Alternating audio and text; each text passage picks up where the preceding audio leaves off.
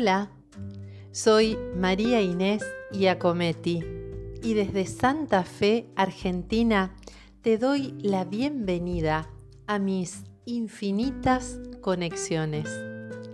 En esta oportunidad para presentarte a un amigo grande, muy grande, a quien vas a tener el gusto de escuchar con sus creaciones en su propia voz.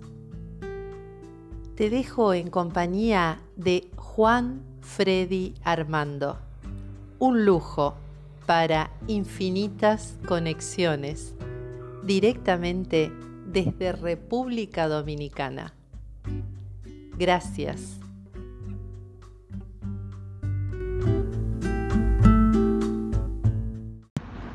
Hola, mi nombre es Juan Freddy Armando. Escribo poemas, cuentos, ensayos, artículos para hacer la vida más feliz. Más feliz la vida mía y más feliz la vida de quienes se interesen en leer lo que escribo.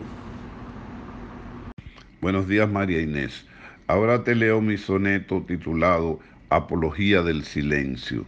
Es un soneto donde experimento con hacerlo en versos de 21 sílabas cada uno y son dos sonetos encajados uno con el otro. A ver cómo suena. Ser como este escritorio, esa silla, esta ropa, mi laptop, la hoja seca, que no saben si un viento los levanta o los pisa o hechos polvo los deja, sin Dios ni pensamiento, sin romería ni nada que pagar en la meca, como el jabón van ellos dejándose gastar sin sonrisa ni queja. Ay, objetos sin vida, qué tiernos son ustedes, sin almas y en silencio, qué sublimes yo quiero lograr su perfección, subir hasta sus cielos, ser como el oro que igual da luz al rey que al esclavo Inocencio, sin sexo, sin comida, sin dar ni esperar nada del sueño o los desvelos. Quiero ser como ustedes, ser como tu retrato, como tú, cama inerme, tan fieles en la espera, tan libres y sin dueño, sin ojos para verme llegar solo angustiado o alegre con María, con Rosa o con Irene árbol seco, yo espero alcanzarte algún día, pasarte y ser rubí, ir corriendo sin piernas, volar sin cuerpo ni alas, a la nada que vi, sin ojos en la noche de aquella muerte hermosa de antes de estar aquí. Mientras llego a tu encanto, disfruto este deseo de ser piedra en alud, dejando en rauda onda de ser tiempo que mira este gris cielo azul. Huyo de mi memoria sobre una tabla rasa que es mi dicha y salud, y escapo a los minutos en vuelo de una lira con sonidos de tul que de inercia va haciendo las temporales muertes que en verdad son la vida. A veces yo me pierdo de mí entre cuatro labios ardiendo en ciega pira, y vuela y salta y grita mi cuerpo por ser nada, en que todo se olvida, que me quema y me lleva a orillas del vivir que de ausencia delira buscando ese momento de ser un ser sin vida, sin pasión que arrebate, libre por estar muerto de la vida que tiembla, de la muerte que abate. Feliz noche sin luna, dichoso día sin sol, ni ruido que me saque. La imagen que se vuelve, pensamiento que hiriendo derrama el carmesí, que inventa esta agonía que alimenta el veneno de la conciencia en sí. Quiero, objeto sin vida, ser feliz sin ser nada, ser sin alma y sin mí.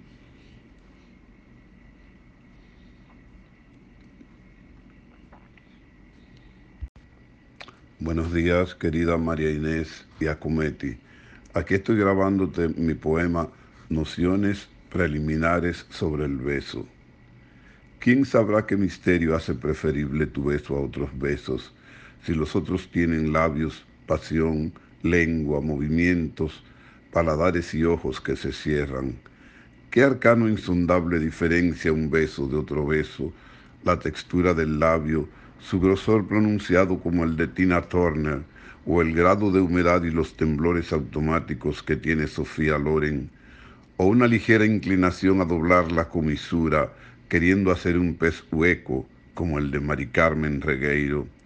No sea ciencia cierta la ciencia de los labios, la metodología del beso, porque piel, sangre y dientes no saben nada de tesis ni de hipótesis.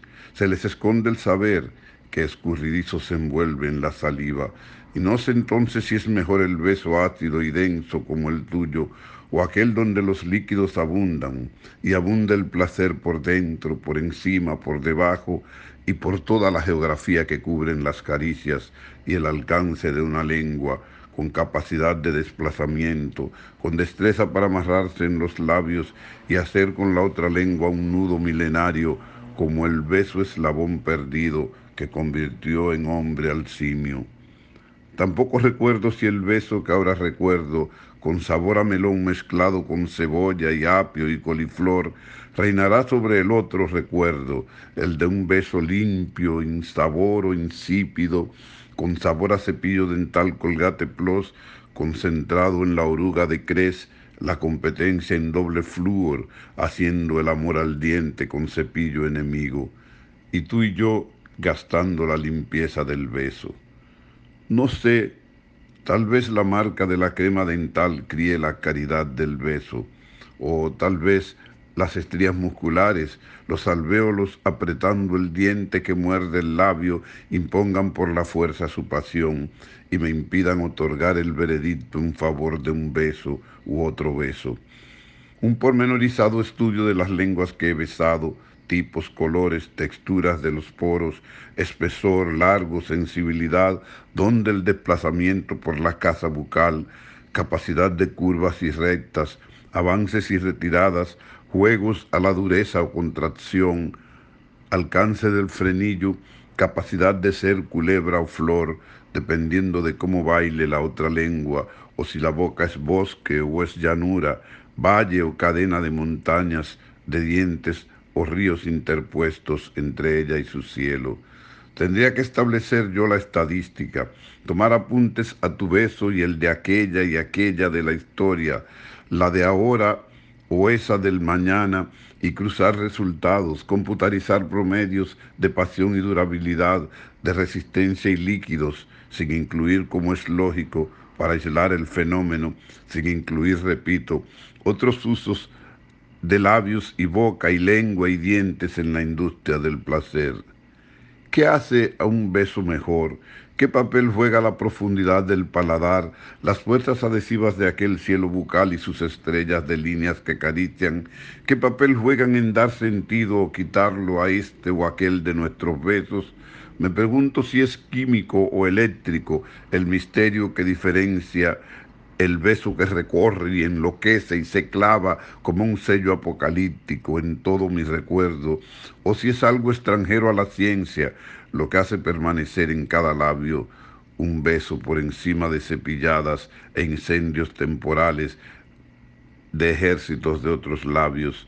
Si no es tema de estudio lo que motiva un beso a ser eterno, si es asunto de alma, cuestión de sentimiento, de líquida metafísica, de química romántica y desprovista de números, lo que nos hace vivir entre las nubes por una simple ecuación de labios húmedos, de dientes pareados, de salivas que se mezclan.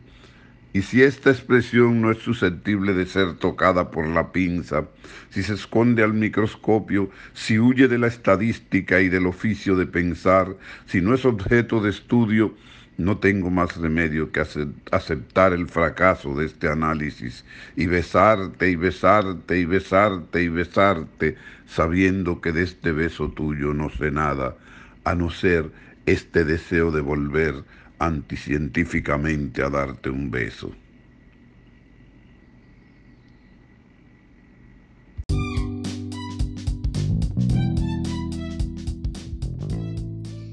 Sigamos disfrutando de este poeta magnífico, Juan Freddy Armando.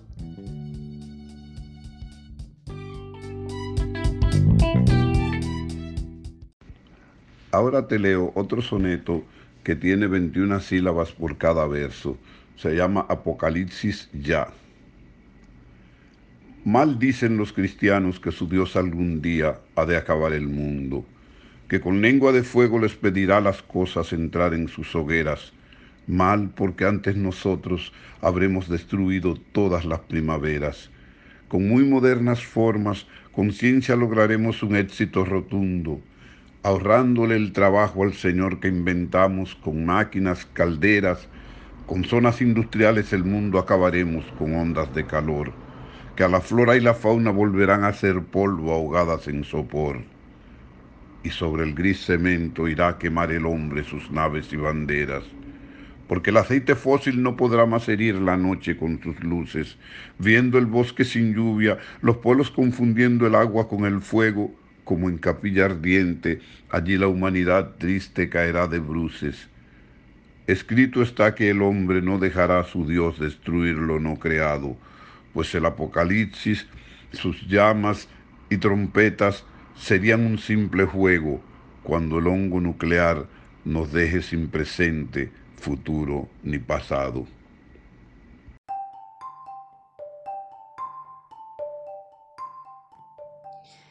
Y sí, lo sé, te quedaste con muchas ganas de más.